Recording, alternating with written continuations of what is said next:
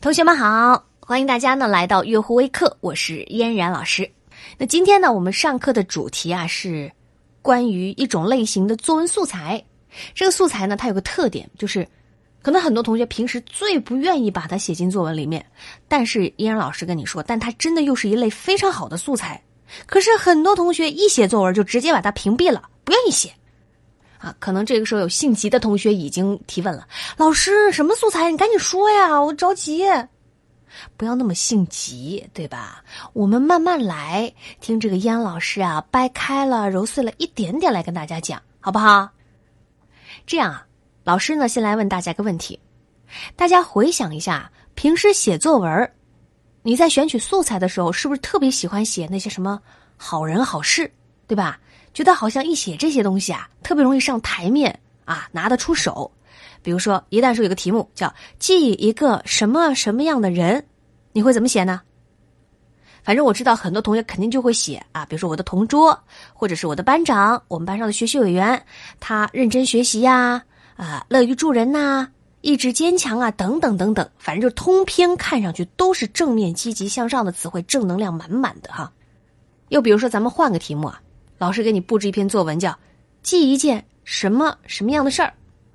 好好想想，你以前写这个作文的时候写的是什么内容？是不是很多同学写的都什么啊？大家一起过生日啊，开生日 party 呀，或者说呃，帮助残疾人呐，帮身边的同学解决什么困难啊，等等等等。啊，当然，老师举这些例子啊，不是说这些内容不能写，因为鼓励大家做好人、做好事嘛，我们要积极、健康、向上，这肯定是对的。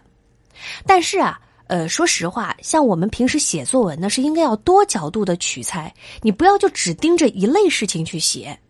其实呢，出现这样的情况，根本原因就是我们有些同学的素材量啊不够，也就是之前还记不记得老师在课堂里跟大家说到的那个素材银行，大家在里面存的东西啊太少了，所以一到写作文啊，没有办法，只能编那些好人好事来写。那你想想，我们都说这个这些经历是编出来的，不是你的亲身经历，你完全没有体验，没有感受，写出来的东西呢，自然就是四不像。当然哈，呃，也有可能就是大家经常看那个什么什么古装玄幻大片是吧？后面会有几个字如有雷同，纯属巧合。那你想想，比如说老师有一天布置一个作文，记一件什么样什么样的小事儿。全班四十个人，老师收上作文发现一看，二十个人都在做同一件好事儿。什么好事儿？今天我扶老奶奶过马路，老奶奶对我说：“你真棒。”那位同学，你别笑啊！老师知道你是不是也曾经写过或者类似这样的题材的作文，是不是？你想想，四十个人，二十个人都做同一件好事儿，这老师一翻看作文，不得晕过去啊？而且啊，嫣然老师在想，你说啊，一到同学们要写什么好人好事的作文的时候，是不是就一排老奶奶在马路边等着，等着大家在那天来回把他们扶着过马路？啊，那你想想，这老奶奶被你们扶着过马路来回不知道多少趟，老师再一看你们都做着一样好事的作文，这怎么得高分，对吧？其实啊，我们小学生写作文呢，就是要把自己曾经看到的。听到的、想到的，最好啊是你亲身经历过的事情，把这样的事情写出来呢，你的感受才会特别的丰富，体验特别的深刻。呃，那说到这个亲身经历哈，呃，这样，反正呢，燕老师呢，我也不怕出丑，我就给大家来说两个我上小学时候的真实故事，这些可都真是亲身经历哈。呃，应该是在我小学四年级的时候。这个老师呢，不像现在哈这么乖啊，乖乖的跟大家一块儿在课堂上来分享写作文的经验。呃，反正小的时候呢，我整个就特别调皮捣蛋，说不定啊，就和现在正在听课的你一样啊，平时特别捣蛋。那个时候我记得老师啊，就特别派了班长来做我同桌，说呢，哎呀，这个嫣然同学啊，这个特别安排班长坐你旁边呢，好好帮助一下你。说啊，老师这么说啊，帮助你，其实呢，也就是派班长来监督我的意思。而且我跟你说，老师特别坑，把我的表现和我们小组的文明成绩捆在一起。刚开始我特别高兴，哎呀，你看我一个人的所作所为，我的表现跟整个小组的成绩能捆在一起，特别自豪。然后后来呢，我就觉得不高兴了。比如说那个班长啊，把我管的这特别严格，这也不准干，那也不准干，不给我自由。然后天天就说：“你看看你啊，上课又说话了。哎呀，你看看你，下课又把那个谁推倒了。你这给我们小组抹黑，我要把你从我们小组踢出去。听听看，我们班长还威胁我呢。那我当然不干了，我咽不下这口气呀。而有一天我特别生气，一气之下呢，就把一筐垃圾呀往教室地面上倒啊，把教室弄得乱七八糟的。然后我就想说，你天天说我抹黑抹黑，那我就抹黑给你们看。那有同学问老师，那后来呢？那你想想也知道嘛，比如说想想你们班上那些调皮捣蛋的同学，后果下场是什么样？结果可想而知。反正老师说到这儿就不说了，省去一万多字，说多了都是泪。反正同学们，你们看看，老师为了帮助大家写好作文是豁出去了啊！把我的糗事都跟大家来分享。嗯，再跟大家来说一个事儿，就是有一次啊，我们学校呢和一个贫困地区的学校进行手拉手活动。啊，很多同学是不是学校也经常进行过这样的这个联谊活动？其实就是啊，给那边的同学一些帮助啊，捐一点自己的书本啊、衣服什么之类的。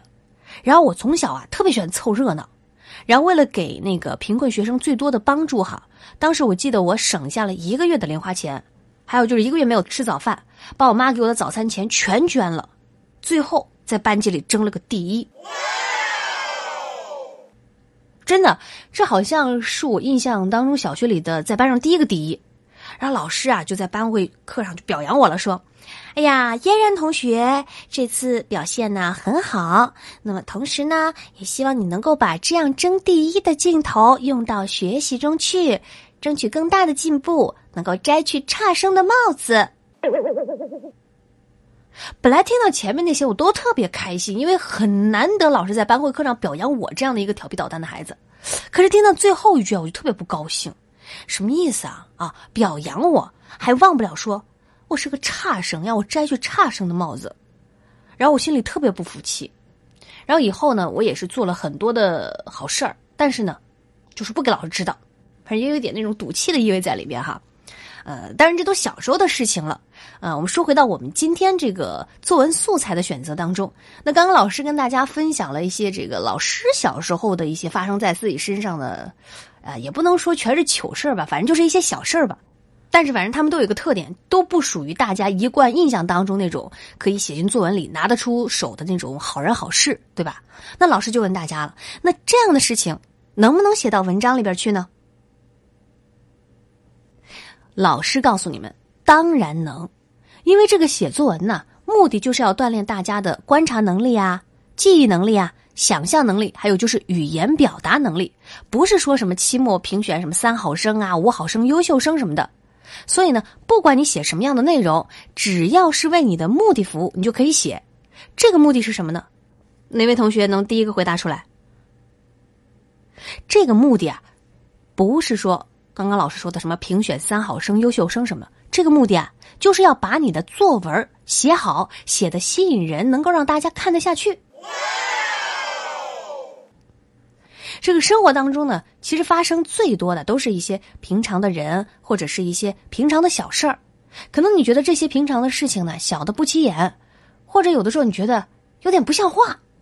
但是你要知道，把这样的一些小事写出来，它是非常真实的，而且很容易引起读者的共鸣。说不定他也曾经经历过，或者就正在经历你作文里边写到的这样的小事。我们来举个例子，比如说鲁迅先生，在他的那一篇《从三味书屋到百草园》里的文章，是不是就说过，上课老师读书时，他们就蒙羞相，还逃到教室外偷玩，记得吧？那你想？这些做小动作，还有破坏课堂纪律的行为，这不就是在犯错吗？那你看看，鲁迅先生都能写，我们有什么不能写，对吧？所以啊，杨老师要和大家说，大家以后写作文呢，不用愁眉苦脸，也不用去想，哎呀，写什么好呢？哎呀，我写什么事情呢？不用考虑太多，只要是符合这个题目的事情，你都可以写进去。你也不用去考虑说，哎呀。这种丢脸的事情能不能写啊？哎呀，我写进去好不好啊？老师会不会对我的印象就不好了呀。我跟你说，这些都不用考虑，因为就是像我们刚刚说的，可能有一些不像话的事情啊，也是可以写成作文的。像有一些不像话的事情呢，往往啊，你的记忆还挺深刻的，因为可能是你亲身经历的。写的时候呢，你也更容易描述的清楚，也不会跟别人一样，对吧？还有，我知道有的同学还担心，燕老师呢要和你说，爸爸妈妈呢是不会因为你把不像话的事情写进了作文，一看作文，嘿，你还干出这样的事情，结果挨了一顿揍啊，不会发生这样的事情。啊，当然了啊，如果是各位爸爸妈妈呢正在听课的话，燕老师可跟你们说好了啊，我已经跟这个孩子打了包票了啊，你们可不能看了同学们的作文，然后把他说了一顿揍一顿，结果小朋友们就来骂我了啊，说燕老师你骗我啊，那我爸妈看了以后说了我好一顿，还把我下个月零花钱给扣了。好了，小朋友们你们看啊，我已经跟你们的爸爸妈妈说好了，所以呀，你们就放心的写，大胆的写，放开了写，好不好？呃，那跟大家分享了很多哈。那这节课之后呢，我们就已经是学了十几种素材摄取和积累的方法了。可以说啊，就是怎么样去摄取作文素材呢？到今天呢，燕然老师就都教给大家了。呃，大家呢也可以在课堂之后呢，再重新进行一个回顾、复习和梳理。建议大家哈，你可以下去画一个思维导图。就是一个这个类似于联想逻辑的树状的推导图，大家好好呢想一想。哎，依然老师呢在这十几堂的课程当中啊，从第一节一直到今天，都教会了我们哪些方法？拿笔啊记一记，写一写，把这些方法总结一下呢，你就能够熟记于心了。如果你从第一节课开始呢，就跟着老师教的方法呢开始积累素材，我相信你的素材库到今天呢，应该是已经装了不少的东西。那随着你素材库的丰富呢，你就会发现写作文呢会越来越轻松，越来越愉快，啊，那今天呢，呃，杨老师呢也就先跟大家说到这里，别忘了老师教给大家的功课啊，回去做一个思维导图，好好的回忆一下这十几堂课老师教给大家摄取素材的方法都有哪些。